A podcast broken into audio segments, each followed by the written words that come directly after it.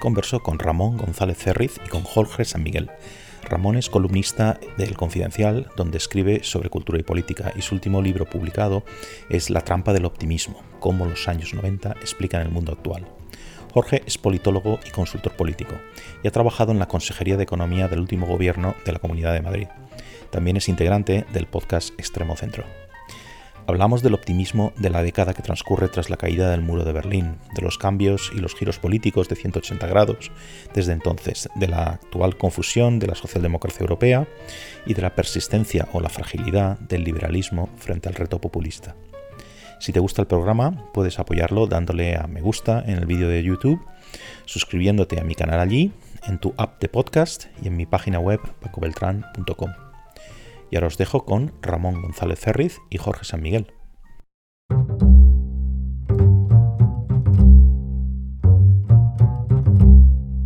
Eh, Ramón, ¿sabes quién le dijo eso en un programa estupendo de televisión? El programa de Dragón, era. Se lo dijo Gustavo Bueno a Santiago Carrillo porque Santiago Carrillo estaba con la cantinela de que, claro, que él que le iban a contar los historiadores, que él había vivido la República y tal, no sé qué tal. Y Gustavo Bueno le dijo, en su estilo, le dijo, precisamente porque tú viste la República, no puedes contarle a nadie lo que fue la República, lo tienen que contar los historiadores. Mi, mi, experiencia, una de mis obsesiones, y he escrito un par de libros sobre ello, son los años 60, ¿no? La, la... Estoy muy persuadido de lo que pasó en los años 60, fue un poco lo que, lo que creó nuestro mundo. Y es muy impresionante contrastar los, los testimonios del momento de, los años 60, los periódicos, los debates parlamentarios en el Parlamento, en la Asamblea Francesa, ah, lo que estaba pasando culturalmente en Estados Unidos, con los recuerdos 50 años después de la gente que estuvo ahí. Y ves que es mucho más fiable a, los documentos fijados en ese momento que los recuerdos de la gente en este momento. Esto, yo siempre me acuerdo con Santos Juliá, cuando escribió el libro 68, le, fui a pedir consejo porque sabía que él había estado en el, en, el, en, el, 68 de París, por casualidad, porque era sacerdote en una, en una residencia de ancianos de la Vallier y le pillaba por casualidad. Y el primer consejo que me dio me dijo, sobre todo, no hables con nadie y no le hice caso, pero, pero sí entendí bien lo que quería decir. Y supongo que a nosotros pasará lo mismo, ¿no? Para hablar de los, para hablar de los 60 y los 70, bueno, también de los 80 y los 90, conviene no hablar con nadie porque la gente que estábamos allí no, nos acordamos y por buenas razones. Sí, claro, además, yo me doy cuenta escribiendo sobre los 90 hasta qué punto mi mirada actual lo impregna todo, es decir, son, son recuerdos completamente... Uh, manipulados o moldeados por, por, la experiencia posterior y por significados a posteriori. Yo había planteado, o me había planteado que, charláramos así sin, sin, demasiada estructura, pero sí tenía ahí varios ejes que, que son tan amplios que realmente no son ni, ni, ejes, ¿no? Que es ir un poco de lo... de de lo español guion europeo hacia lo global y, de vuelta, ¿no? Porque realmente en muchos de estos, si quieres, hablando de grandes tendencias, hechos históricos, etcétera, es muy difícil, es muy difícil compartimentar, ¿no? Em, entonces, por empezar por algún lado, me gustaría esta cuestión del, optimismo que creo, Ramón, que tratas en tu, en tu último libro, ¿no? El optimismo concretamente de los 90, ¿no? Por centrarlo un poco y, ver un poco qué ha pasado, qué ha pasado hasta hoy, ¿no? Em, en los 90, digamos 89, pero eh, digamos esa década de los 90 tienes, por citar así muy rápido, la caída del muro de Berlín, que es el acontecimiento que, digamos, un poco simboliza todo lo demás, ¿no? Pero también enseguida un aumento muy rápido del número de democracias, eh, hay un consenso muy extendido sobre eso que se ha llamado la economía social de mercado, que básicamente son, es, eh, eh, la, democracia, instituciones liberales más un estado de bienestar más o menos ambicioso, dependiendo de la cultura política, etcétera, y, un libre mercado. ¿no? Poco después ya empezamos a ver que disminuye el número de democracias, que aparece eso tan aparentemente contradictorio como la democracia iliberal, ¿no? que tiene todo democracia, solo tiene democracia el nombre, ¿no? o, el hecho de ir a votar y punto. Eh, crisis económicas que ponen de manifiesto que hay, una, hay unos fallos graves en el diseño de, instituciones internacionales, ¿no? terrorismo islámico, eh, una nueva guerra fría, si quieres, ¿no? aparte con varios polos. Trump, extremismo político en Latinoamérica, de izquierdas y de derechas, Mm, nacionalismo en Asia, por ejemplo en la India, unos países más nacionalistas, pero también en China. que quizá tenga el gobierno más nacionalista desde Mao. Eh, un nacionalismo, si quieres, menos perjudicial para los demás, como el japonés. En fin, parece que las cosas se han torcido.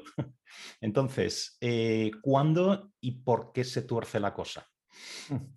Es lo dejo. Ah, ah, estoy de acuerdo. yo creo que, o al menos en la manera que he estructurado el libro, en el que tiendo a pensarlo, es que es, la caída del muro, al final de la Guerra Fría, que no es visto, y creo con razón, como un simple acontecimiento histórico más, sino como el fin de una era, es decir, un proceso que, que no había empezado ni siquiera con la Segunda Guerra Mundial, aunque tendamos a pensar que la Guerra Fría empieza con la Segunda Guerra Mundial, hay muchos argumentos para pensar que hay una especie de rivalidad ah, con respecto a la idea del capitalismo que es muy anterior y que ya ejemplifican la Rusia pre-Lenin incluso y Estados Unidos. Pero vamos, esos son detalles ah, de, categoría. En todo caso, la caída del muro sí significa el, fin ah, del, motor de, la historia de, buena parte del siglo XX. Por una vez ganan los buenos, ah, hay motivos de sobra para celebrarlo, hay motivos de sobra para ver qué es la posibilidad de una redención histórica, es decir, que se puede utilizar la caída del muro como un momento para sacar de la miseria histórica y casi, casi secular de los países de Europa del Este. Tres meses antes de que caiga el, muro de Berlín es Tiananmen, es en, junio del 89. Vemos lo que pasa cuando el comunismo no se atreve a reprimir y cuando sí se atreve a reprimir. el Partido Comunista Chino, de una manera macabra, acertó. Es muy macabro, pero se aseguró su propia supervivencia en el 89 mientras el resto del comunismo caía.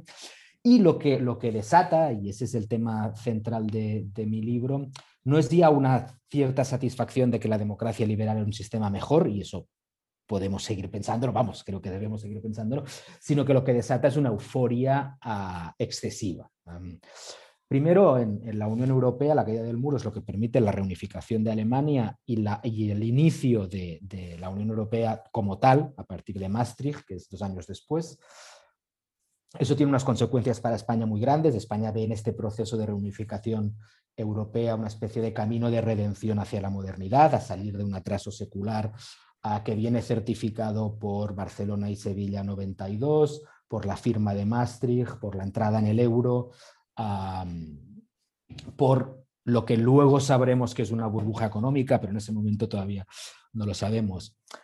Y después yo creo que hay dos cosas más que son muy propias de los 90. Una es la euforia tecnológica, es decir, es a, los, a principios de los 90 cuando la World Wide Web se inventa como tal, es decir, ya existía Internet, pero es en los 90 cuando empiezan a salir los navegadores tal como los conocemos, Hotmail, Google, Amazon, etcétera, y eso desata una euforia tecnológica que otorga a la tecnología cualidades casi redentoras.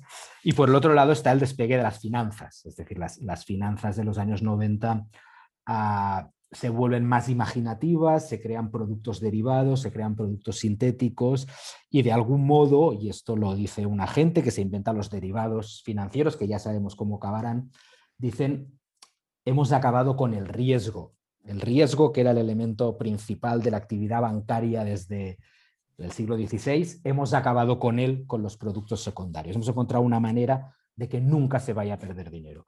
Entonces, yo creo que la suma de estas cosas, el optimismo europeo, el optimismo financiero, el optimismo tecnológico, juntas hacen muchas cosas. Hacen la tercera vía, que es como tú explicabas antes, una especie de intento de superación de las ideologías tradicionales con una mezcla de elementos socialdemócratas y de elementos liberales.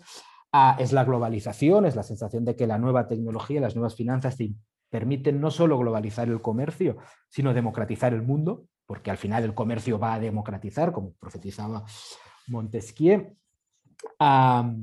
y creo que todas esas, todos esos elementos se refuerzan mutuamente para generar una sensación de euforia, ¿no? de, los economistas hablan con una gran convicción de, que se han acabado los ciclos, de que ya solo vamos a hacer a crecer y a crecer.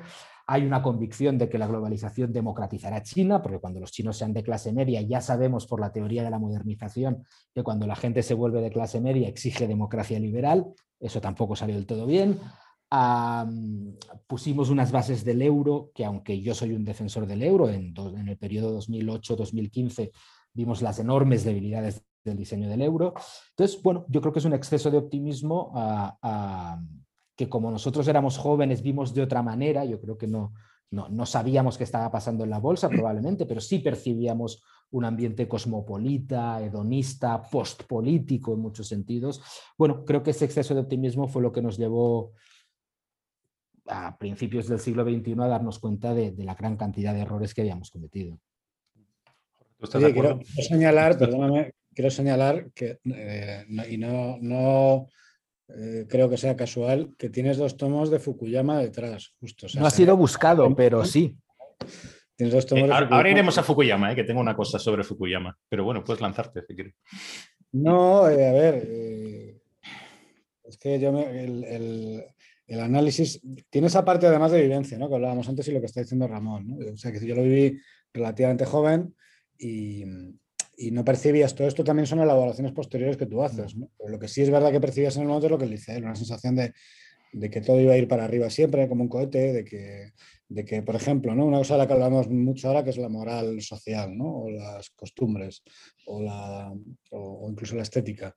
Eh, claro, en el año 90 y tantos o en el año 2000 todavía te hubiera parecido muy marciano el tipo de conversaciones que tenemos hoy a diario, ¿no? Sobre si las señoras del Museo del Prado están desnudas. Claro, son cosas que nos parecía completamente, porque al contrario, vivimos en un hedonismo que era que, que, cuando van a legalizar todas las drogas, cuando va a ser legal todo tipo de conductas eh, depravadas, cuando, o al menos no legal, pero, pero incluso de una manera más hedonista, que ni siquiera necesito la validación de que se legalice. Es como que la gente va a hacer esto toda la vida y, todos vamos a pasárnoslo bien y, vamos a vivir perpetuamente en un ciclo de hedonismo. Y, luego, claro, la contrapartida, y eso ya es verdad que se vio antes, es, que eh, todo esto es necesario para sostenerse una estructura social en la cual la gente no se precarizara, en la cual la gente no se desclasara porque obviamente ese ritmo de vida se podía mantener, no hacía falta que todo el mundo fuera millonario, pero evidentemente cuando empezabas a ver que la gente salía al mercado laboral, cuando tú ya tenías 25, 27 años, y veías que la gente salía al mercado laboral y que las cosas no iban bien, empezabas a ver, eh, incluso antes de la crisis hablo, ¿eh? porque ya la crisis empieza en un momento muy concreto, que es 2007-2008, Lehman Brothers, etcétera, pero antes ya la gente de mi generación ya veía que, había gente que empezaba a salir al mercado laboral y que las cosas no, eran, no iban bien, no iban del todo bien. Eh, y ahí es donde se empieza a ver, eh, antes de la quiebra cultural o antes de la, de la, quiebra del relato del optimismo, sí que es verdad que vitalmente empiezas a ver que ahí hay fallos, ¿no? o que hay zonas de oscuridad, que, que todo ese relato no, ese mundo de optimismo y de hedonismo mm, al final se, va a chocar contra una realidad muy material, que es la realidad de tener que hacer tú una biografía propia en la cual seas capaz de ser autónomo, de tener una vida, de tener una familia, etc. Lo que pasa es que yo compro mucho y de, hecho creo que es de las cosas que más me han influido en todo lo que escribo, una cosa que Mark Lila escribe a mediados de los 90 en la New York Review of Books, que se llama A Tale of Two Reactions, ¿no? una historia de dos reacciones. Él está en mitad de la presidencia de Clinton y dice, en Estados Unidos vivimos una sucesión de reacciones. En los años 60 se reacciona culturalmente contra el Estado más militarizado, más jerárquico, más aburrido, con una cultura hedonista, drogas, cultura pop, desjerarquizadora, desclasificada, eh, quita los elementos clásicos de la cultura, etc. Y esa cultura genera ya a finales de los años 60 una reacción, que es la reacción de Reagan, que es una reacción que pretende poner énfasis en la responsabilidad individual, en la capacidad de trabajo, en el valor disciplinante de los mercados. Marlila lo que dice, y yo se lo, si me hubieras preguntado hasta hace cinco años, te habría dicho que lo compro enteramente. Ahora me parece que ya no lo sé tanto, pero lo que dice Marlila es, estas dos reacciones que parecía que iban a luchar eternamente, en realidad han sido absolutamente complementarias hemos creado una especie de consenso social en el que todos somos más o menos progresistas en términos culturales y todos somos más o menos neoliberales, no me gusta la palabra, pero a falta de una mejor, en términos económicos. Nos divorciamos, nos hacemos gays, no nos importa demasiado que alguien se fume un porro y al mismo tiempo creemos en la capacidad limitada de redistribución, en el valor disciplinador de los mercados y este era el consenso que yo creo que me parece bastante realista, no solo para Estados Unidos, sino para la Europa occidental en los 90. Pero Ramón, fíjate, yo creo, eh, no sé hasta qué punto te diría que, sigue siendo, ese análisis sigue siendo completamente cierto, pero creo que incluso tras la irrupción de las nuevas izquierdas, y pienso por ejemplo ahora en, mucho en, Más Madrid, o lo que podría ser un, partido verde europeo más o menos estándar, eh, yo creo que sigue participando de esa lógica. O sea, como cosa, cosa puramente anecdótica. El, otro día, bajo una retórica que puede ser distinta, ¿eh? pero al final, cuando estamos todo el día hablando de la transición eh, verde, estamos hablando de la digitalización, todo el rollo de los fondos europeos ahora, de, cómo pasar de una industria de cargarse el diésel y pasar a industrias verdes o a industrias 4.0, etcétera y tal. Al final, todo eso puede tener una plasmación política y económica de una manera de otra, pero al final el discurso, lo que te están diciendo esos partidos muchas veces, y, los votantes de esos partidos que conozco más de uno, es, eh, chico, aquí si, si una industria se va a la mierda, que se arreglen. Ya habrá una transformación, ya habrá una transición, y eso era exactamente lo que te decían los neoliberales eh, hace dos días. Hmm. Oye, si hay, que cargarse una industria, y pues bueno, pues ya se encontrará trabajo de otra cosa. Para mí lo, que me hace dudar ahora de este diagnóstico, este diagnóstico me define bastante a mí personalmente, lo que ya no sé si define a la sociedad. Lo que me hace dudar es que creo que nos estamos, estamos teniendo un giro colectivista. No, no, no, no, no preveo a dictaduras comunistas ni fascistas, ni remotamente, pero sí me parece que la derecha está haciendo un giro colectivista y que la izquierda está haciendo un giro antiautonomista, no en el sentido de la estructura de Estado, sino del individuo. con esto que te decía, me estoy, acordando precisamente, el otro día dijo Colboni que eh, le hice una entrevista y venía a decir, no, sé si era la frase literal, creo que sí, que bueno, pues que habrá menos camareros y cierran los bares, pero que a lo mejor esos camareros tienen que convertirse en instaladores de placas solares. Claro, es, pura magia simpática, ¿no? Pero, dejadme que, miren, esto que estabais diciendo, yo aquí tendría un pero a esto que estaba diciendo Jorge y Ramón lo acotaba en el tiempo, parece ser, este cierto consenso, ¿no? Y ¿por qué no acotarlo también en el espacio? Me refiero, eh, un cierto consenso, vale, yo estaría de acuerdo en esto, a que estabais diciendo, pero ¿dónde, ¿dónde es válido esto? ¿no? Aquí no pecamos un poco de este palabra tan horroroso, eh, eurocentrismo o, mirar solo a Occidente, ¿no? Porque ¿dónde estaba el consenso? A lo mejor no estaba por todo el planeta, ¿no? Y aquí vamos a, ya que habéis mencionado antes a Fukuyama, ¿no? Y yo no sé cuántas críticas habréis leído a Fukuyama, yo creo que sale a una por segundo desde, desde que escribió su libro, ¿no? El del fin de la historia, ¿no? Y yo siempre he pensado algo, que es que Fukuyama no estaba equivocado, es que se le leía mal, ¿no? O algo así. Yo no creo que lo que sostuviera es que hubiéramos desterrado el conflicto, ¿no? Eh, sino que lo que él venía a decir, creo, si entiendo, si entiendo ese mensaje inicial, que luego lo ha cambiado mucho en los libros que ha, que ha, escrito desde entonces, eh, es que eh, solo a partir de ese momento la democracia liberal era, iba a ser el único modelo válido. Y yo creo que ahí se refería en el sentido de, eh, casi un modelo que puede seducir, seducir a los ciudadanos en cualquier sitio. O sea, claro que hay otros modelos, claro que tenemos unos conflictos enormes y parece crecientes de momento con China, Mm, Turquía, Rusia, pero son estos modelos. O sea, si tú pudieras ir a esos ciudadanos, vale decir en algunos de esos sitios súbditos que no ciudadanos, y les pudieras preguntar, ¿qué elegirían? ¿Elegirían ese modelo que tienen o elegirían un modelo con una cierta libertad personal, con... Eh, y además, eh, ¿son estos modelos... ejercen algún tipo de seducción sobre el resto del planeta, tienen eso que se llama soft power, China puede, mm, llegará a tener un, Producto Interior Bruto dentro de muy poco mayor que el de Estados Unidos, pero en el sentido de soft power, quiero decir, en, el sentido de lograr seducir a, ciudadanos en otros, en otros lugares, yo creo que es muy, muy bajo. Eh, estoy de acuerdo contigo. Fukuyama no dice que se haya acabado el conflicto, dice que hemos encontrado una manera bastante razonable de gestionarlo, que es la democracia liberal, y eso me parece completamente cierto. Y él mismo se da cuenta en su razonamiento, se pregunta a sí mismo, bueno, ¿hasta qué punto el nacionalismo y la religión no pueden ser impedimentos para este sistema de resolución de conflictos? Y él mismo reconoce, es verdad, están ahí, pero podemos sobreponernos, podemos sobreponernos a la tendencia de la religión y el nacionalismo al iliberalismo. Digo, estoy hablando en términos generales, no digo que siempre sean iliberales. Bueno, yo, yo, yo, creo que lo infravalora. Creo, creo que ahora sabemos después de los 90 que el nacionalismo y la religión, si es que no son lo mismo o no son versiones, una secular y otra sagrada de, de cosas parecidas, creo que sí tiene una importancia mayor de la que pensamos hace, hace 20 años o hace, o hace 30 años. Creo que ese es el error, pero que es de matiz de Fukuyama. El segundo error de Fukuyama es China. Pero bueno, como nos equivocamos todos, pues tampoco sé si debemos tenérselo en cuenta. Él estaba convencido, incluso dice en el, en el artículo original, no en el libro, dice, bueno, la élite china no va a poder ser ajena a la oleada democratizadora de Japón, de Corea del Sur, etc. O sea, él da por hecho que China entra también dentro de esta lógica, evidentemente se equivoca pero, pero, por lo que respecta a Occidente, yo creo que él infravalora, como habríamos infravalorado cualquiera, seguramente, el peso del nacionalismo. Es decir, está ahí. No, no, no. Y él lo dice ¿no? en, el libro, dice, cuando pienso en una sociedad del fin de la historia, pienso en la Unión Europea, en un sitio donde de verdad se está trabajando para desmontar el nacionalismo, no en Estados Unidos. ¿no?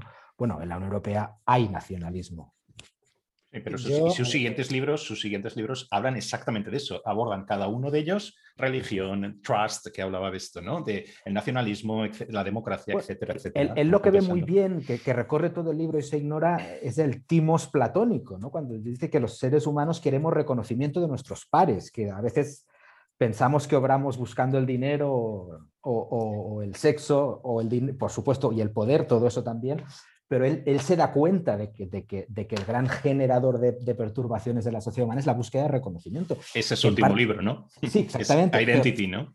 Pero en, caso, en, términos geoestratégicos, hoy es hablar a, a Putin, hoy es hablar a, a, a, Orbán, hoy es hablar a Puigdemont, y, y, ves eso, queremos el reconocimiento como sociedad, a los individuos que les den un poco por el saco, ¿no? Jorge.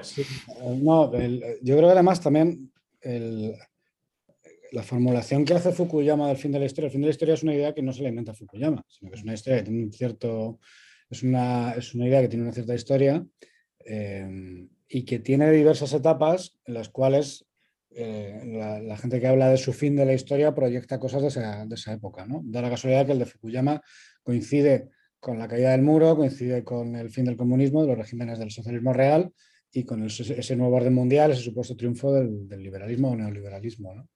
Y entonces adopta esa, forma, pero el, fin de la historia es una idea que tiene una raigambre hegeliana, o sea, Hegel es eh, el primero, creo, si no me equivoco, que, define de alguna manera el fin de la historia y lo define como, no lo define como un fin de los acontecimientos, sino que el fin de la historia es un poco lo que dice Ramón, es decir, están ya las piezas sobre la mesa, las piezas se moverán, pero las piezas son estas, no va a haber piezas distintas. ¿no? Es una idea que está en Marx también, o sea, en, real, en realidad cuando Marx... Eh, formula la tesis 11 sobre Feuerbach, cuando él dice que ya no es el momento de interpretar el mundo, que es lo que se ha hecho hasta ahora, sino que es el momento de cambiarlo, es porque él eh, interpreta que ya están las herramientas para dejar de padecer la historia y empezar a interpretarla y empezar a crear la historia de la humana, que son la, filosofía de Hegel, la filosofía del materialismo eh, y la dialéctica y, y la economía ricardiana y con esos dos elementos tú ya puedes empezar a actuar en la historia de una manera racional, no, no simplemente padecer la historia.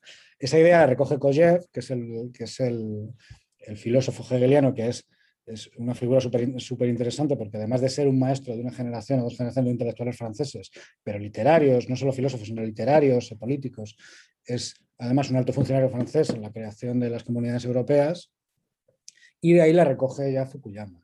Porque si tú, si tú lees a, a en Koyev, la idea no está interpretada como un triunfo del liberalismo ni por supuesto el neoliberalismo que todavía no se había ni, inventado ni concebido, sino que por ejemplo el Koyev veía a la Unión Europea como un proyecto que podía ser una síntesis del comunismo, del socialismo y del, liberalismo. O sea, podía tener elementos de los dos. Eh, es, eh, el, fin de la historia de Fukuyama, al interpretarse en el, contexto de 1989-1990, cuando nace, o cuando, se, cuando escribe ese libro, eh, tiene una connotación neoliberal, pero en realidad, al fin de la historia, lo que te está diciendo es que hay unas determinadas piezas, de que hay unas, determinadas herramientas e ideologías y que son con las que hay que funcionar. Y que esas, en un momento determinado, eh, si le preguntas a Kojev en 1950, pues te va a decir que son las herramientas del marxismo o del, liberalismo clásico y tal. Y sin embargo, en los años 90, eh, los acontecimientos que se suceden, eh, se interpreta que lo que quiere decir es que pues, simplemente es un triunfo de la democracia liberal y en la versión vulgar, que como tú me has dicho, pues es eso, es vulgar y no, y no es no, abarca la idea, eh, es un fin de los acontecimientos o un fin de los padecimientos históricos, Pero, no, pero es una idea que es bastante más eh, profunda y que tiene más desarrollos antes y que supongo que los, los tendrá después. Y también es Jorge, ah, también Paco lo, lo, aludía ello, también es una percepción del triunfo de Occidente. En ese momento lo que transmite en buena medida Fukuyama es, él intenta transmitirlo en términos ilustrados, pero obviamente es interpretado en términos coloniales. Eh, la democracia liberal y el capitalismo son universales. Ah, podemos exportar eso vía comercio.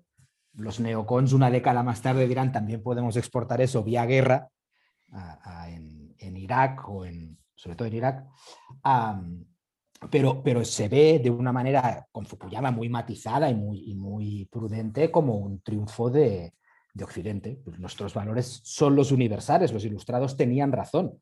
Es, nuestro sistema es universal y podemos exportarlo mediante el comercio, mediante Internet, mediante la cultura y luego veremos que de manera mucho más drástica. ¿no?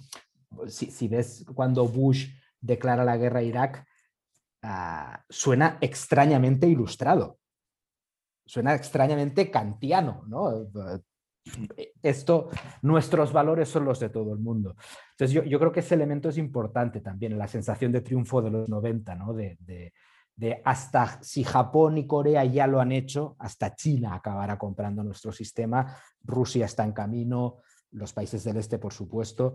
Bueno, uh, tanto donde no se adoptó nuestro sistema como donde se adoptó mal, como, en los países del este, ya vemos lo que, uh, cómo ha salido, ¿no? Claro, pero ahí, ahí, si quieres, la distancia más grande que veo, mm, una distancia simbólica, ¿no?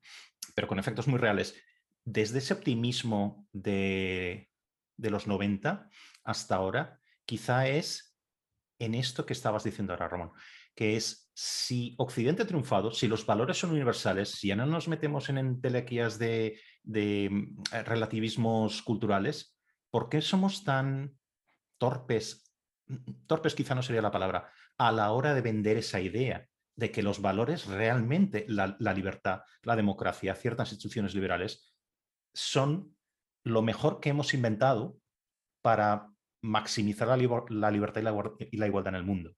Entonces, porque yo ahí sí veo un retroceso, ¿no? ¿Por qué narices no tenemos, por qué cuando un, alguien dice una cosa tan sencilla como la democracia debiera ser un sistema universal, eh, los derechos humanos son universales, ¿por qué casi se le tacha a uno de lo que estáis diciendo, neoliberal, imperialista cultural, etcétera, etcétera? ¿Por qué? Y nos, y nos achantamos y nos, y nos vamos para atrás, ¿no?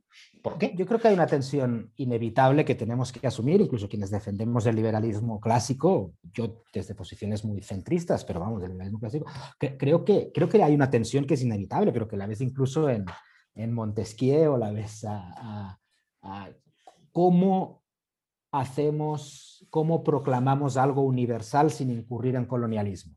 Yo creo que esa tensión está, que es inevitable. no podemos hacer como si no. Luego ves que en países como Japón y Corea del Sur, pues se asume un liberalismo matizado o distinto sin mayores tensiones. Hay en otros sitios donde es visto eh, como una agresión externa y una oposición de modelo. Creo que es irresoluble esa tensión. Nada me haría más feliz que una China ah, con una democracia liberal, ah, por supuesto, o, el asentamiento de democracias liberales en países de mayoría islámica. Pero me parece que no hay una manera mm, particularmente limpia ah, y aséptica de, exportar esos valores. Y creo que puedo entender las razones de quienes se oponen. Obviamente no, no, los comparto, pero, pero estamos viendo cómo países que caminaban hacia el liberalismo como la India o países como Turquía, donde parecía que estaban han dado marcha atrás o han dado un frenazo o llamémoslo como queramos, pero ah, se han dado cuenta de que quieren reconectar con algo más atávico, más nacional que es, no sé si incompatible, pero no plenamente fusionable con la democracia liberal. ahora, ahora dejaré paso, Jorge, pero déjame decir una pequeñita cosa. Em, es que no es tanto exportar, quizá yo he usado también la palabra, ¿no? Eh, pero simplemente es que esta historia de caminar hacia algún tipo de democracia, algún tipo de régimen que permita más libertad individual, es que era lo que estaba en el centro de, las protestas en Tiananmen. Y era, lo que estaba en la, e, e, era lo que estaba en la primavera árabe. Es decir, que ahí no podemos decir que es que esto llega al, a lomos del, tanque entrando en Bagdad, como la expresión aquella de Michael Ignatieff, ¿no? Eh, para justificar la guerra de Irak, ¿no? Que es que ya estaba, era algo endógeno, no, no hace falta exportarlo, ¿no? Jorge. Sí, añadiendo esto que estás diciendo ahora, no, lo sé, pero es, posible que haya una. Que, en, este tipo de movimientos, pues estoy pensando, como estás diciendo, la primavera árabe, por ejemplo, no lo sé, ¿eh? esto es completamente tocando de oído. Eh, hay una vanguardia, por así decirlo, eh, que sí está reclamando esos valores de esa libertad individual o de esa, de esa cierta apertura, y luego detrás lo que viene es un gran descontento que en realidad mm, cada, eh, cada persona que se suma a esa ola de descontento pues tiene unas razones particulares, ¿no? que muchas veces no tienen, a lo mejor no tienen que ver particularmente con esas ideas un poco más sofisticadas de libertad o de... Eh, estaba pensando, por ejemplo, cuando, cuando estaba hablando Ramón, eh, yo tengo un amigo que trabajaba en el Banco Mundial y, entonces claro, se iban de consultores, ¿no? A países como Perú, como... me hablaba del caso de Perú.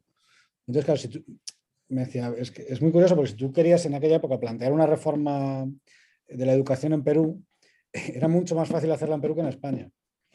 Porque no había sociedad civil y no había grupos organizados. Entonces, si tú llegabas como casi como una organización colonial y les planteabas una reforma, pues hacía. Básicamente se hacía, ¿no? Pero eso era positivo o era negativo. era positivo en el sentido de que racionalmente seguramente una reforma que estaba bien hecha, pero en realidad no estaba anclada en nada, en, la sociedad. Entonces, es posible, eh, de nuevo tocando de oído, que en determinados casos de, países que nos han parecido que tenían unas democracias que, bueno, pues que mejores o peores, pero que estaban más o menos asentadas, Turquía, la India, etcétera, al final fueran unas democracias que estuvieran muy eh, mediadas por unas élites con una educación determinada.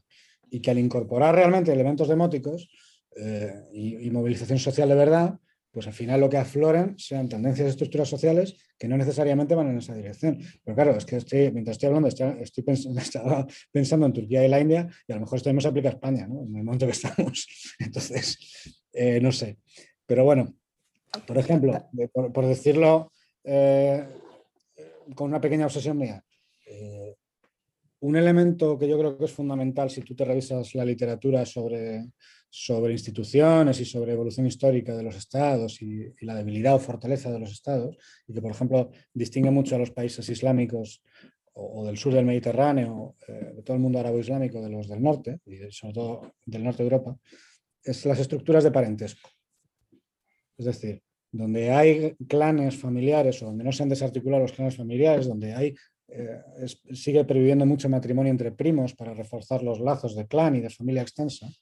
La democracia, con tal como la entendemos en Europa, o los regímenes liberales y el imperio de la ley se, desenvuelven peor, porque se antepone la libertad de la familia en sentido extenso a la institución del Estado. Bueno, te estoy explicando todo esto de una manera completamente grosera, pero bueno, para que se, entienda un poco por dónde voy.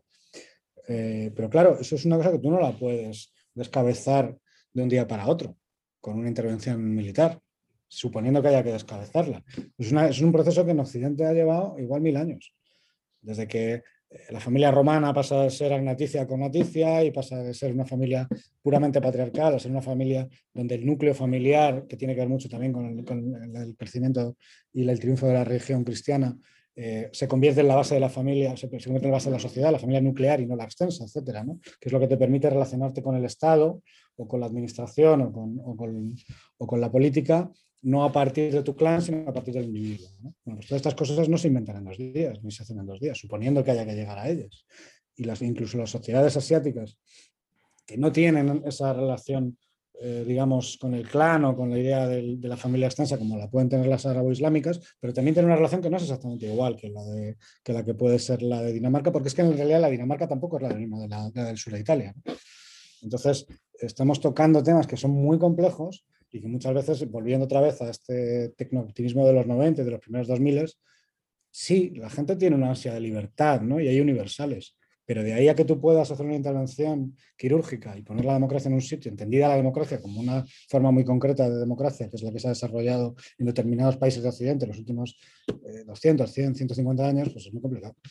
Sobre todo ahora donde creo que, el, que hablabas antes, bueno, probablemente la gente que estaba en, las, en las plazas de Egipto son fácilmente desdeñados por determinadas élites egipcias como los cosmopolitas liberales. Ah, y ese es un, desdén que se ha vuelto extremadamente eh, habitual en todas las sociedades. Te interrumpo un segundo, es que precisamente tú lo has dicho.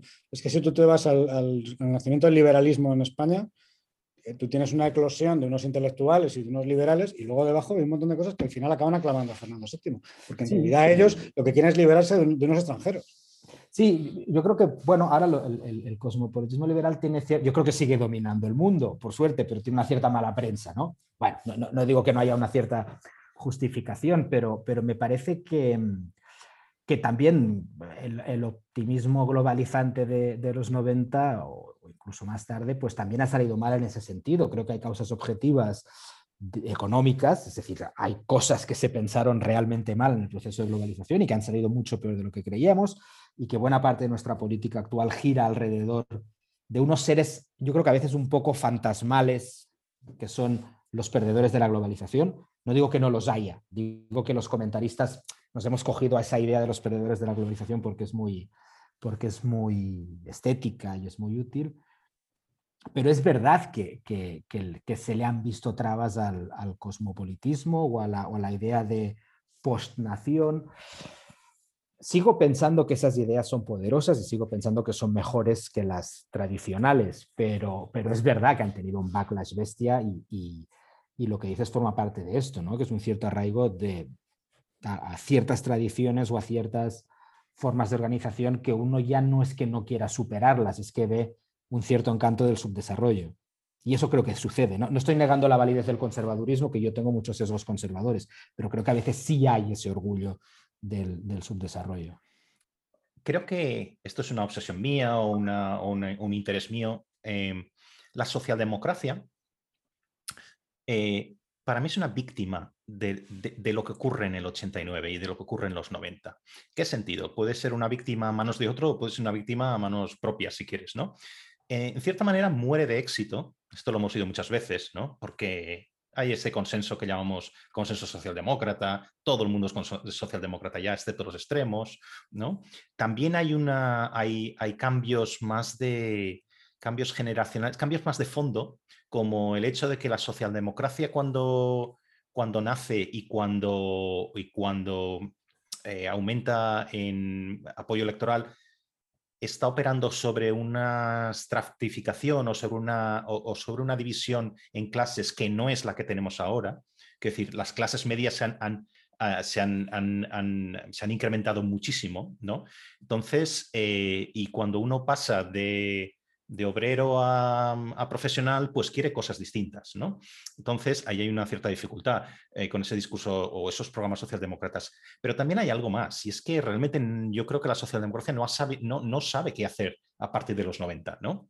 Y donde yo creo que se ve más este, este no saber es en cómo lidiar o cómo combatir a lo que le ha salido por la izquierda.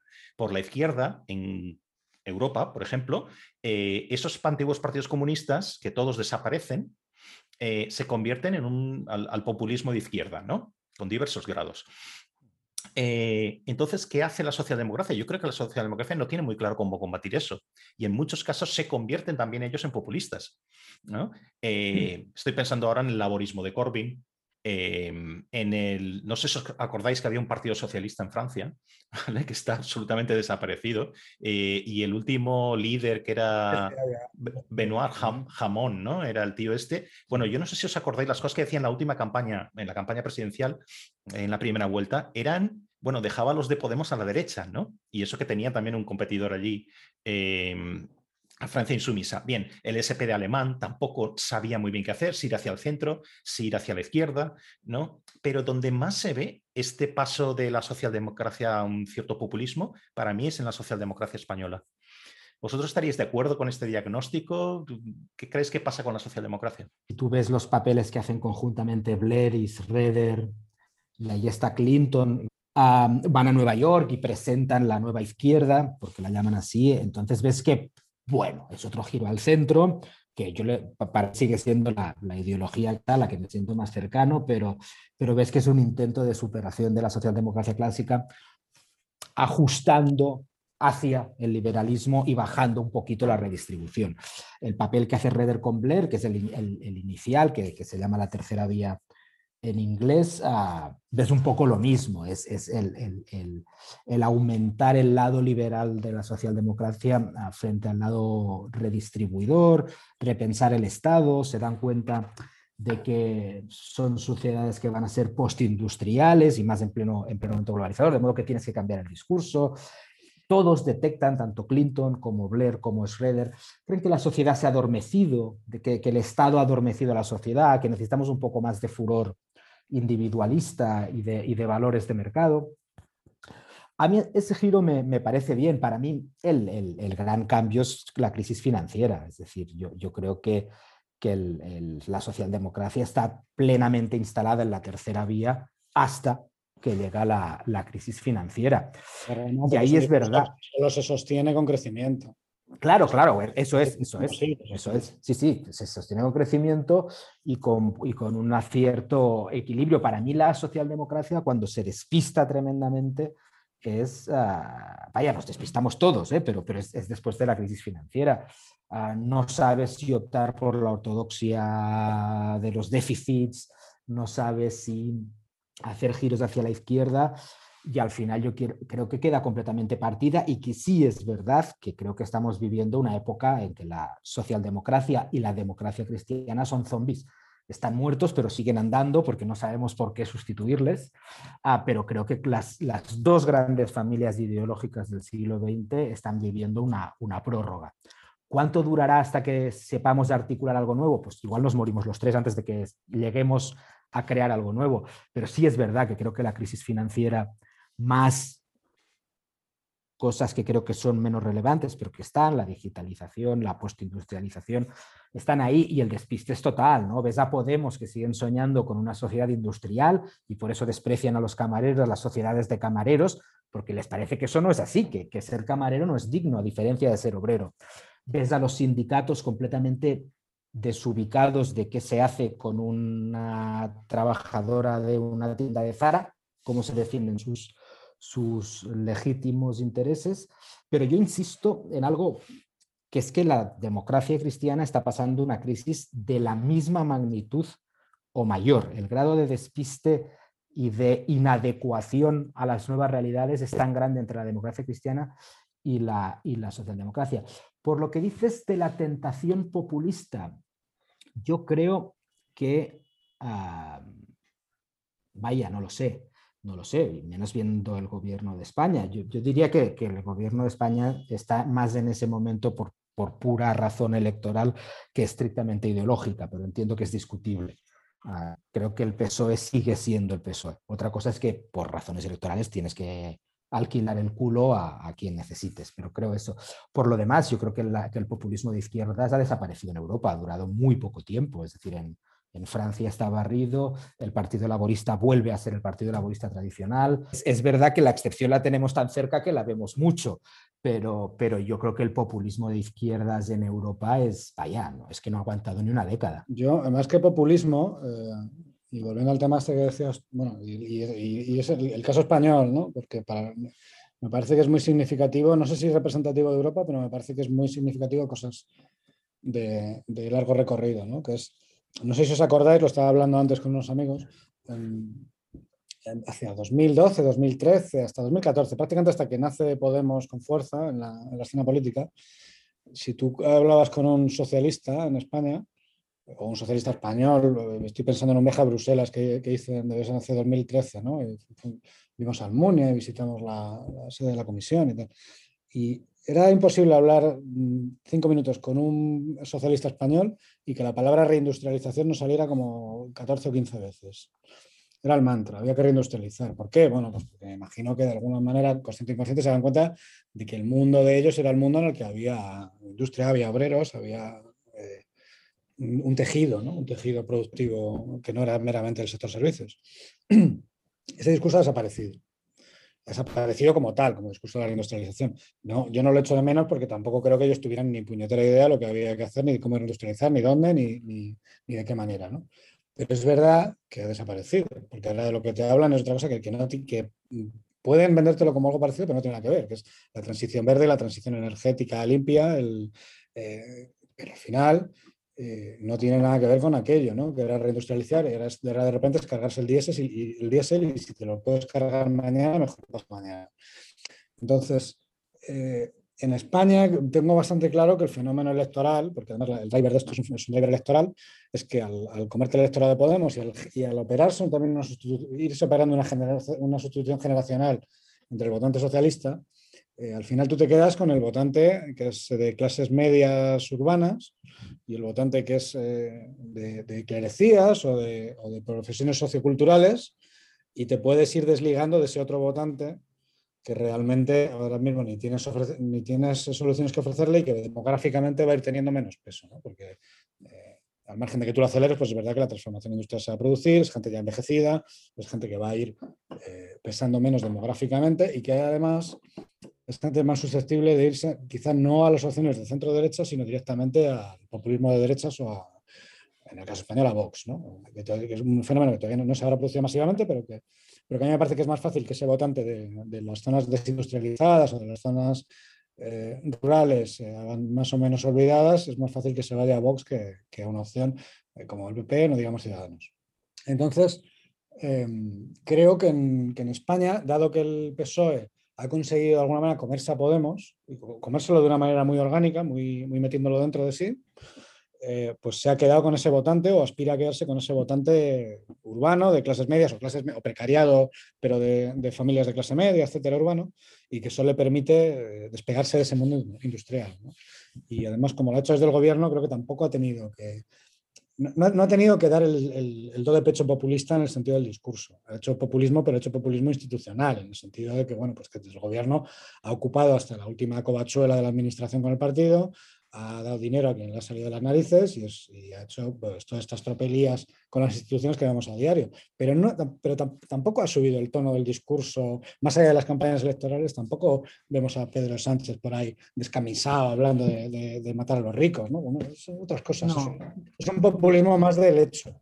Sí, yo, estoy, sustancialmente de acuerdo con, con, lo que dices. No, no, no veo que haya habido un cambio ideológico Ah, deliberado, incluso yo te diría que en el PSOE español sigue habiendo una cierta fascinación tecnocrática, ¿no? Por Bruselas, por hacer las cosas bien hechas, las, las élites del PSOE de nuestra generación siguen teniendo un gran apego por la formalidad tecnocrática y por la formalidad científica. Luego ya vemos... Si me, si me permites puntualizar, creo que sí han hecho el populismo más o menos discursivo, más o menos descarado. Con, populismo es una etiqueta que ya no dice casi nada. ¿no? Pero sí, deberíamos buscar otra cosa. Pero sí. que han forzado la máquina del discurso en torno a, determinadas causas, como pueden ser el feminismo en un momento concreto, determinadas en la memoria y tal.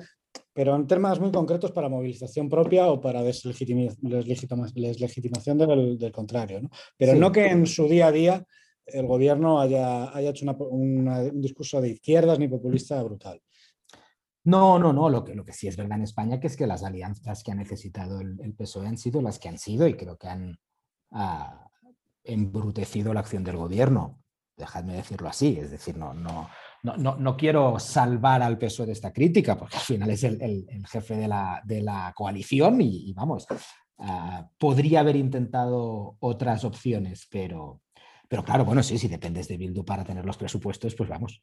O sea, tampoco tampoco nos, debe extrañarlo. Pero volviendo a la pregunta original, eh, yo creo que tanto la izquierda, el centro izquierda como el centro derecha tienen que buscar la manera de reagrupar ideas de una manera nueva. Creo que las, los racimos de ideas que estructuraron la socialdemocracia y la democracia cristiana ya casi no sirven. Yo, por ejemplo, lo, que veo en la derecha lo estoy viendo con mucha fascinación, yo que en cuestiones morales soy relativamente progre, es como ya ya el conservadurismo ya ha comprado a regañadientes, pero ha comprado el programa moral del matrimonio homosexual, no hablemos del divorcio, el aborto siempre es distinto, es un caso más complejo, pero, pero básicamente ya no es, aunque soy no soy conservador porque estoy a favor del matrimonio gay, No, no, ahora ya, ya, ya puede ser conservador y estar a, favor del matrimonio gay porque ya es un paquete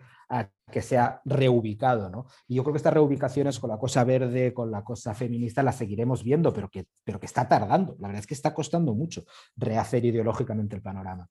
Pero, yo creo, fíjate, sin embargo, que, que, una clave para que la derecha mm, volviera a tener una inserción en la sociedad que no fuera meramente electoral eh, es tener un discurso sobre el trabajo. O sea, un discurso sobre lo que el trabajo representa en la vida.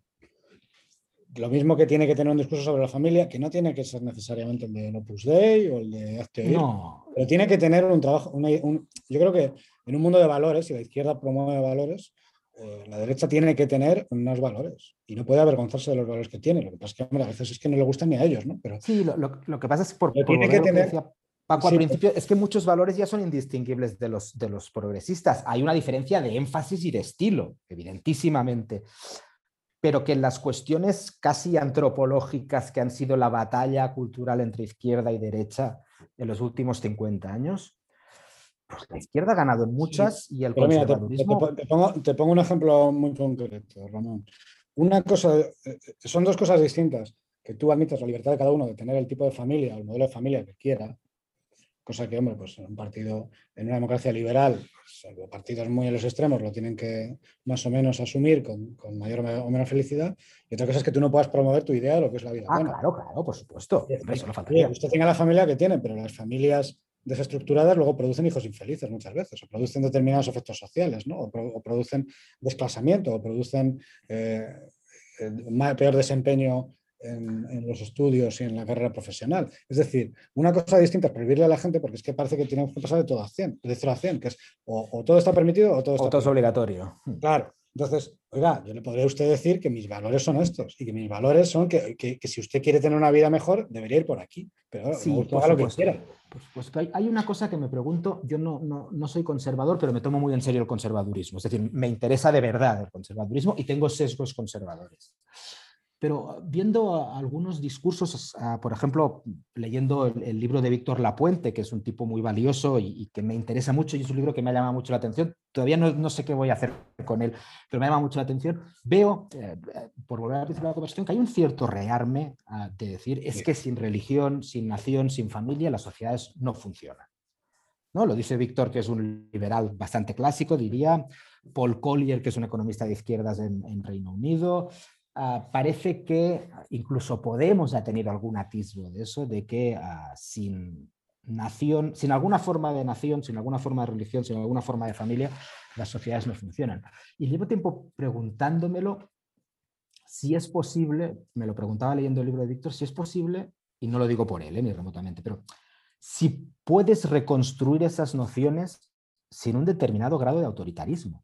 Desde, desde la Revolución Francesa, la Revolución Americana, hasta los años 80, 90, el 89 que estamos hablando, eh, probablemente hemos vivido en un sweet spot histórico, en el sentido de que teníamos, teníamos los elementos sociológicos para construir sociedades liberales, y a lo mejor las sociedades liberales no se construyen con elementos que nazcan en las sociedades liberales, sino que las sociedades liberales necesitan gente que tenga unas determinadas creencias, que tengan una un determinado sentimiento de comunidad, que tengan una determinada ética de la comunidad, ya sea de origen religioso, ya sea de origen político, ya sea de origen nacionalista, como lo quieras llamar, y que con esos elementos a lo mejor se construye una sociedad liberal y que la sociedad liberal no es capaz de producir esos elementos. Creo que es exactamente eso. Y, es una pregunta que me hago, porque yo tiendo a ser reacio a esas ideas, no, no las desdeño ni remotamente, pero por carácter personal no, no, me veo como una persona religiosa ni como una persona nacionalista, ah, pero bueno, es un argumento a tener en cuenta. La gente que te dice que las sociedades, como tú bien dices, el, liberalismo se ha construido sobre determinadas cosas y que ausentes de esas cosas no sabemos si tener liberalismo, pero no sabemos si la gente podemos volver a optar libremente por esas cosas. Y esa es mi sensación ahora. Yo prefiero una sociedad un poco decadente pero libre que al revés, pero entiendo el trade-off que estoy, que estoy haciendo socialdemocracia por un lado, eh, despiste, despiste quizá también en, la parte del conservadurismo más de tipo religioso, si quieres, ¿no? Eh, ahí es complejo porque es que en la familia conservadora, digamos, hay eh, la parte conservadora en sí sin el aspecto religioso es casi tan importante como la otra. Que decir, te vas a Alemania, por ejemplo, ¿cuál es el partido que encarna esos valores conservadores? Pues, eh, pues el cristiano-demócratas, etcétera. Pero si te vas a Reino Unido, por ejemplo, los eh, Tories siempre han sido un partido estrictamente no confesional, ¿no? Entonces, pero bueno, nos dejamos ahí. El liberalismo. ¿Os atreveríais a dar algún, no sé, un pronóstico en los próximos, a corto plazo, digamos? ¿Qué puede ocurrir con las diversas opciones? Aquí también hay muchas familias, si quieres, ¿no? Diversas opciones liberales, si quieres, en, Europa. Eh, uno se fija en, las en los resultados de las recientes elecciones en Holanda, por ejemplo. No sé cuánto de significativo o extrapolable eh, son los resultados en Holanda, pero si uno observa aquello, casi es un, resultado estupendo en el que tienes un partido mm, de liberal de centro derecha y luego tienes unos liberales que son muy específicos de Holanda, que es el D66, que es un partido verde liberal, o sea, que libre mercado, pero, pero verdes y muy, muy, muy, muy progresistas en lo, en lo social y en lo moral, ¿vale? Entonces, estos van a estar en el gobierno, eh, pero luego uno se fija en Francia, por ejemplo, y ahí es un poco caro cruz lo que pueda pasar. Creo que es en las próximas elecciones en 2023, año y medio o algo así. Eh, y, o en Alemania, no sabemos muy bien qué va a pasar en el, eh, si las cosas se tuercen en esta época post-Merkel, pues, ¿qué puede ocurrir ahí? ¿no? Quiero decir, de nuevo, el populismo, aunque sea una etiqueta muy, muy amplia y, hay que darle contenido, pero va a aguantar, va a aguantar, van a aguantar las instituciones liberales, van a aguantar los partidos liberales. Yo tiendo a pensar que sí. Yo, creo que vivimos en una época de unas grandes tentaciones autoritarias y creo que están. Yo creo que, que las tentaciones autoritarias están bastante bien repartidas entre izquierda y derecha. Creo, creo que que son bastante constantes. Ah, creo que en España han resurgido un partido autoritario de, izquierdas, como es Podemos, y un partido autoritario de derechas, como es Vox. Creo que tenemos, hay un resurgimiento, hay una tentación autoritaria, incluso muchas veces dentro de los propios partidos de tradición socialdemócrata o democracia cristiana. Creo ah, que los estamos viendo, y lo hemos visto en Estados Unidos, lo hemos estado viendo en países europeos que las instituciones liberales están bastante bien diseñadas, aguantan bastante las tentaciones autoritarias. Mm, creo que Trump tenía tics autoritarios fuertes, empezando por, por, negar el resultado electoral y tal. El sistema, el, precio fue muy caro, pero el sistema aguantó. Creo que lo mismo pasó en Cataluña, donde ha habido, yo creo, una forma de trumpismo el, sistema institucional aguantó a duras penas, pero aguantó. Y creo que cuando vemos lo que ha pasado en Hungría o en Polonia es porque creo que las instituciones eran más débiles, y lo creo de verdad. Ah, dicho esto, para mí lo principal o, o, lo más importante para mí es que mantengamos el liberalismo aunque tengamos que cambiar todo lo demás. Me explico. Es posible que tengamos que hacer políticas más de izquierdas en términos económicos de las que ellas que los liberales tradicionales nos sentimos cómodos, pero es posible que tenga sentido.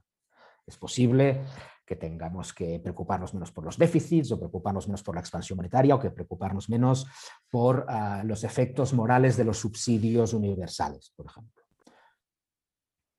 Me preocupa relativamente poco. Ah, en España creo que muchas veces el, el debate sobre el liberalismo eh, está en el tipo del IRPF. Eso a mí me preocupa relativamente poco. Me parece que lo importante del liberalismo es la autonomía individual, insisto, no sobre todo en el plano económico, aunque también, sino en el plano ah, moral, eh, ideológico y demás. Entonces, tiendo a pensar que el liberalismo va a sobrevivir. Creo que somos demasiado liberales como para dar marcha atrás ahí ahora pero creo que probablemente tengamos que hacer cambios que muchas veces ah, sean sustancialmente más de izquierdas de lo que el liberalismo contemplaba hasta ahora. Y incluso quienes somos reacios, un liberalismo que se dé cuenta de que la forma de individualismo que desdeñaba la religión, desdeñaba el nacionalismo, quizá tenga que encontrar la manera de reconstruir esas ideas. No me siento cómodo con ninguno de los dos extremos, pero es probable que para mantener las libertades individuales tal como las entendemos, tengamos que sumar cosas ah, de ese tipo. Y mientras mantengamos el sistema, como digo, lo otro, hombre, pues puedo tener preferencia por un tipo impositivo o, o por otro, pero mientras mantengamos lo principal, me parece que, que esto es superable. Yo soy un pelín menos optimista que Ramón, no en el largo plazo, en la long durée, pero en la long durée, como dijo Keynes, todos muertos. Em, pero sí creo que estamos en un momento particular en el que, y, el caso de Trump es un ejemplo, o las elecciones americanas, pero podríamos hablar, como has hablado tú, de Cataluña, y yo creo que ya también estamos en condiciones de hablar de, de España, del gobierno nacional, con minorías mínimas, se generan cambios sobre acuerdos fundamentales sobre, o sobre cosas de fondo del Estado. ¿no? Eh, en Trump se vio, se vio en Cataluña que con unos eh, resultados electorales eh, muy poco concluyentes se pretendía no, ya cambiar la política, sino se pretendía independizar Cataluña de España. Y el gobierno actual de España, yo creo que con unos cambios mínimos que al final fueron, se, pueden resumir casi en la anécdota de que el PNV un día vota al PP o apoyo o no la moción de censura contra Rajoy, pues resulta que hemos incorporado al,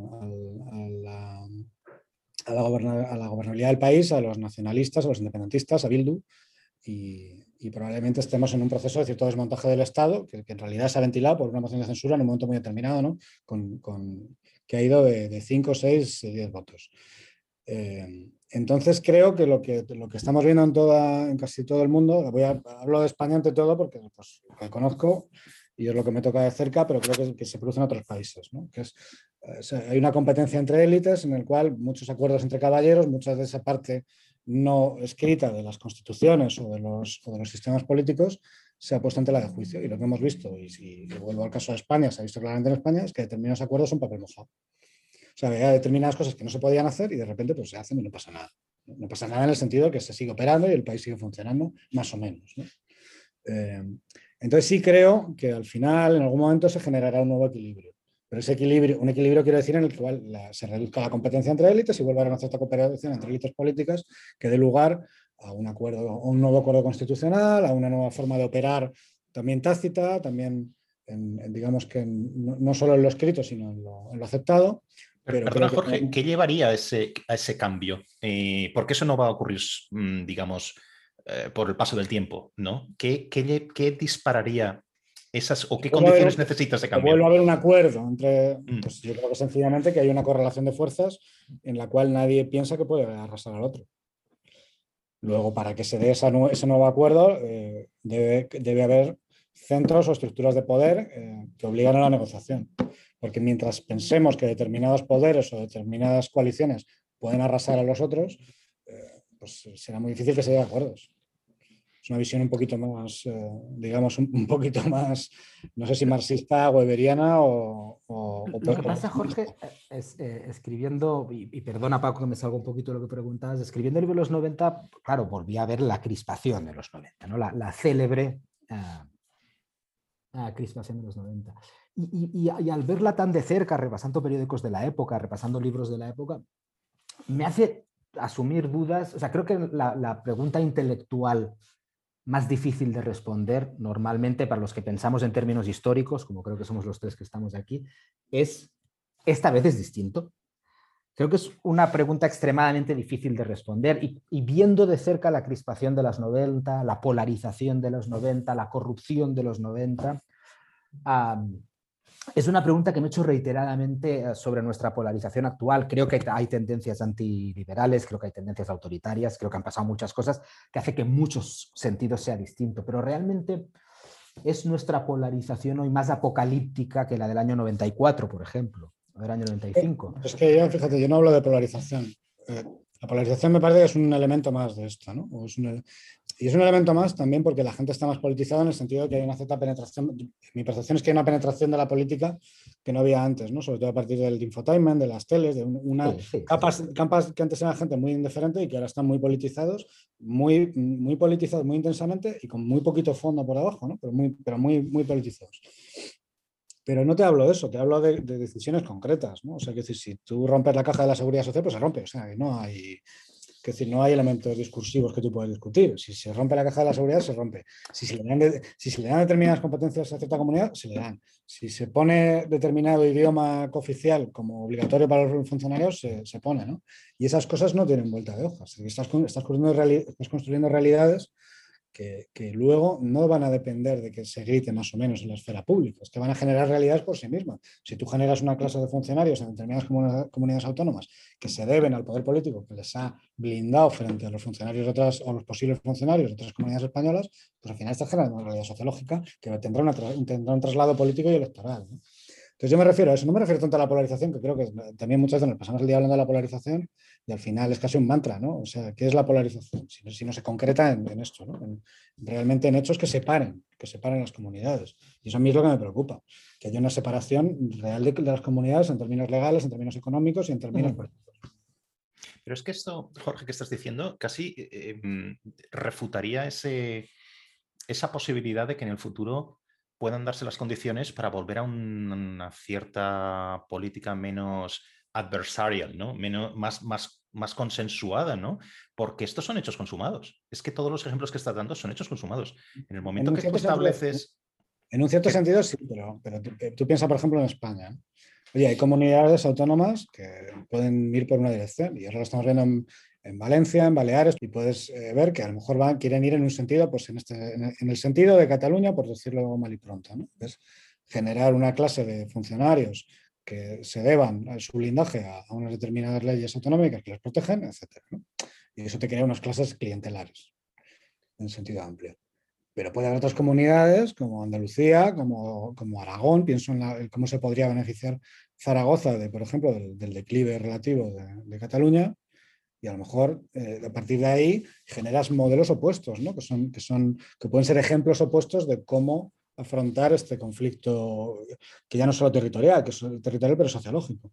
Y luego tienes ejemplos que están entre una cosa y otra, porque por ejemplo tienes el ejemplo de Galicia, y Galicia es una comunidad gobernada hegemónicamente por la derecha, pero con esos elementos también culturales, eh, sociológicos, eh, también funcionariales.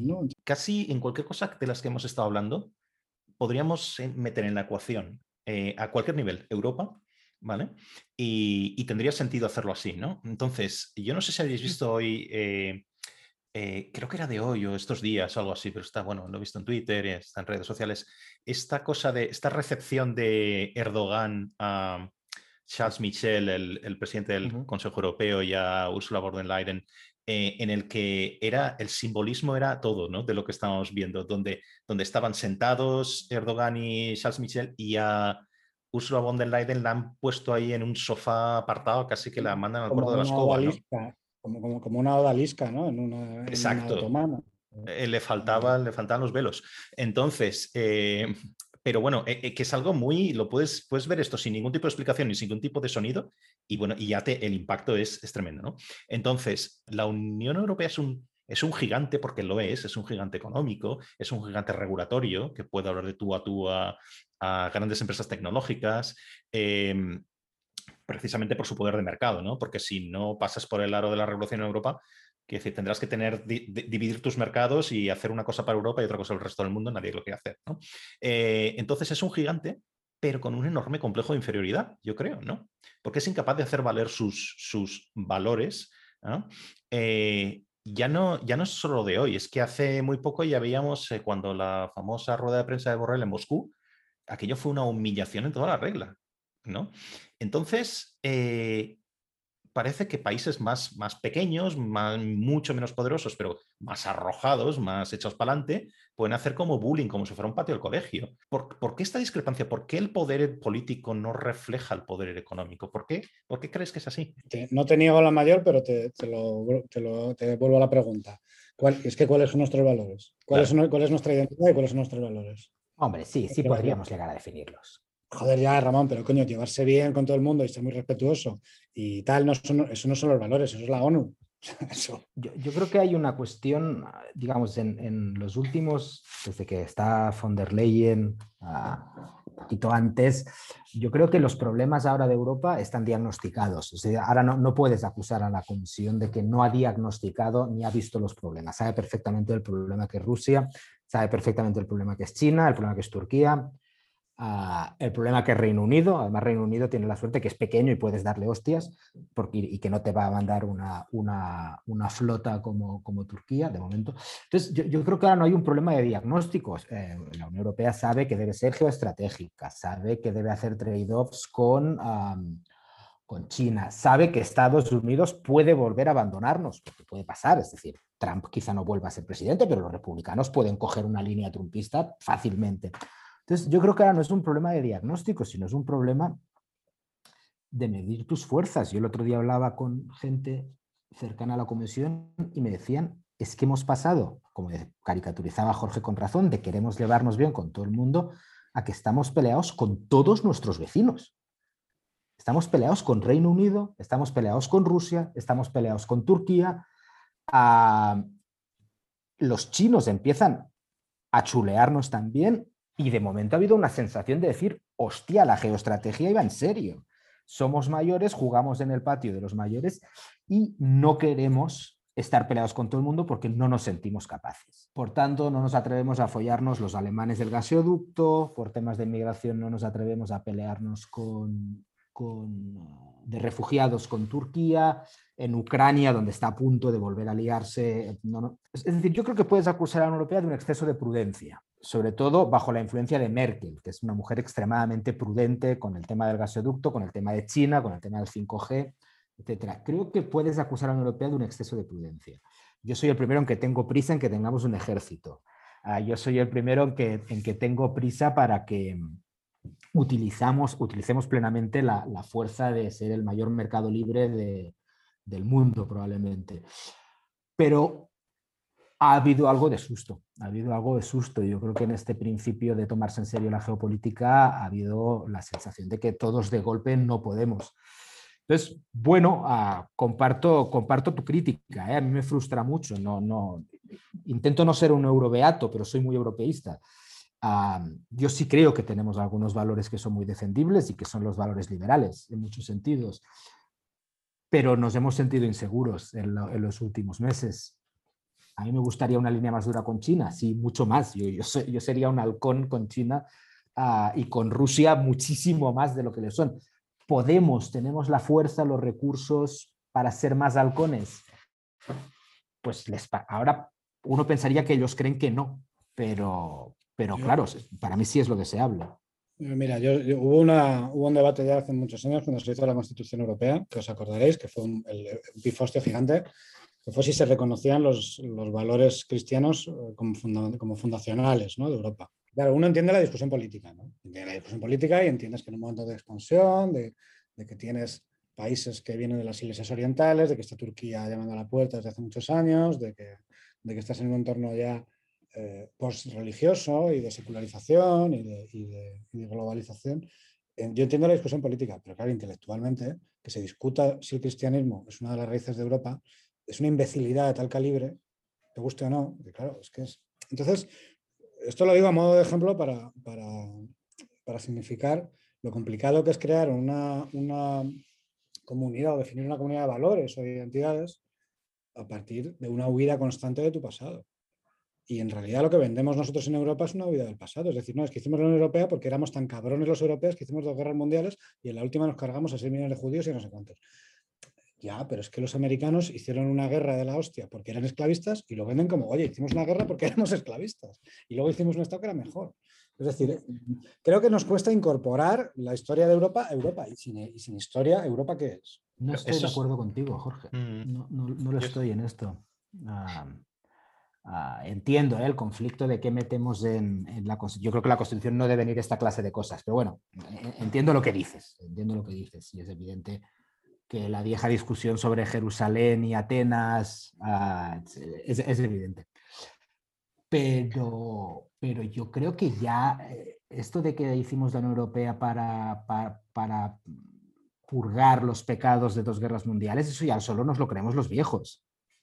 Ah, eso somos los viejos que nos gusta la historia. Es decir, para la gente que ahora tiene 25 años, ah, la Unión Europea probablemente tenga una razón de ser natural mucho mayor que la tuvo para nosotros a su edad. Ahora la gente está viendo que los problemas reales los soluciona la Comisión, el Banco Central Europeo, muchas veces para meter la pata, como en el caso de las vacunas, que ha sido que lo han hecho mal y por lo tanto necesitamos oposición a la comisión y gente que critique a la comisión y que no le puedas decir que es antieuropeísta, sino que simplemente es una oposición política a un gobierno. Pero yo creo que en la última década muchas veces por desgracias, y ahí sí volvemos al, viejo ah, motivo de que las crisis eran lo que forjaran Europa, yo creo que no, yo creo que la Unión Europea, sobre todo, insisto, para la gente más joven, se ha despegado de esta mitología franco-alemana, que estaba muy bien y que yo la comparto y que es importante, ¿eh? Pero que ya se ha despegado de eso, es, es un gobierno raro, es un gobierno y hace cosas bien y mal, y ya todo el mundo sabe que no puede solucionar la crisis económica actual sin el, sin el Banco Central Europeo y, una inyección de dinero fiscal bruselense. De modo que me parece que la Unión Europea se está normalizando en el sentido de que ya no es, hombre, en términos históricos, yo siempre voy al saco imperio germano, ¿no? Que es, eso es de verdad de, de dónde viene la Unión Europea pero a mí me parece que sí ha cogido una entidad de la última década que hace que incluso los que antes llamábamos euroescépticos ya no debamos llamarlos euroescépticos. Vox ya no es euroescéptico. Ah, Salvini ya no es euroescéptico, tienen otras visiones de Europa.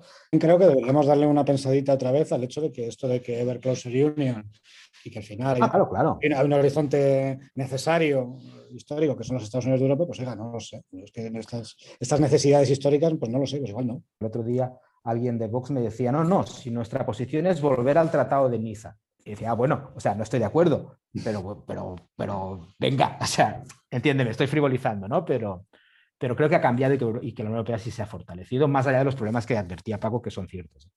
Pero es que además esta cuestión, sí, el contexto histórico también es histórico, eh, cercano, ¿no? Pero este debate sobre la herencia judío-cristiana, si la incluyes en la, en la Constitución o no, también hay que verlo en, e, ese contexto en el que eh, allí no había problemas relevantes. En el momento que estaba la, la convención constitucional, eh, podías hablar de esto porque no había otra cosa. Es decir, no había una crisis gigante que luego, eh, migratoria que luego iba a venir y después una crisis financiera, etcétera. ¿no? Entonces, ahora los debates son muy otros. Yo ahí estoy un poco con, con, lo, con que estaba diciendo Ramón. Yo creo que los, los, los, valores son los que han permitido a Europa ser lo que es ahora. Quiero decir, eso es muy fácil de destilar y, de, y casi si quieres de consensuar, ¿no? Pero el problema yo creo que es de voluntad, de voluntad política, de, pura defensa de eso. El diagnóstico, como decíais, es que está hecho. Pero ahora, tienes los arrestos políticos para defenderlo, porque cada una de estas dudas no son una cuestión tanto de llevarnos bien con nuestros vecinos, es que cada una de estas dudas por parte de la Unión Europea se refleja en un problema que no, que no está resuelto y que es una amenaza potencial para la Unión Europea, ¿no? ¿Qué hacemos con Bielorrusia? Ya no por irnos a China, sino qué estamos haciendo en Bielorrusia. ¿no? Pues una desunión tremenda mm, desde un punto de vista diplomático y desde un punto de vista de, poner presión. ¿no? Rusia, como decías antes, eh, Ramón, vale, Rusia tiene armas nucleares, joder, pero, pero su Producto Interior Bruto es como el de Italia. O sea, es que, es, que, es, que tenemos, es que tenemos las cartas ganadoras. Otra cosa es que las queramos usar.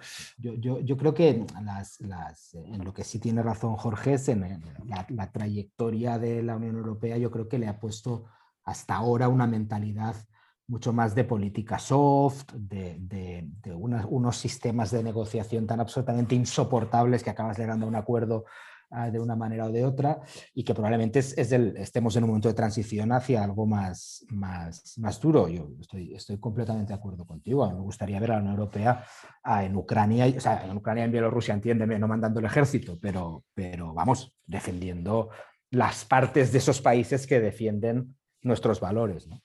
Estoy muy decepcionado que hemos hablado de los 90 y del fin de la historia y no hemos hablado de drogas, ni de música, de sexo muy poquito, de pasada. Em, pero bueno. no hemos hablado nada de sexo, ¿qué dices? Ni, de pasada. Que, perdón, es que lo digo de coña, pero no es tan de coña. Es que también parte de esa idea hedónica de los 90 eran las drogas. Y las drogas de los 90, que eran unas drogas muy distintas de las, de las que había habido antes, en ese sentido. Eh, pues, muy, pues, muy de la historia. Pues casi esto es un emplazamiento para que nos volvamos a reunir y hablar de todo esto, ¿no? Que estos son los temas que importan, yo creo, ¿no? Oye, en cualquier caso... Podemos y debemos, podemos y debemos. Pues, pues ya está, lo haremos. Ah, eh, estaría... Eh, eh, y quizá hemos tenido suerte de haber vivido la primera mitad de nuestras vidas en un tiempo hedonista y la segunda mitad de nuestras vidas en un tiempo un poco menos hedonista. Creo que haberlo vivido al revés habría sido una putada mucho más grande. Habría producido ajustes. Sí, sí. bueno, oye, muchísimas gracias a los dos, eh, Ramón, Jorge. Y, bueno, quedaremos para hablar de todas estas cosas más hedonistas y menos puritanas. ¿Qué os parece? Muchas gracias por la invitación. Gracias.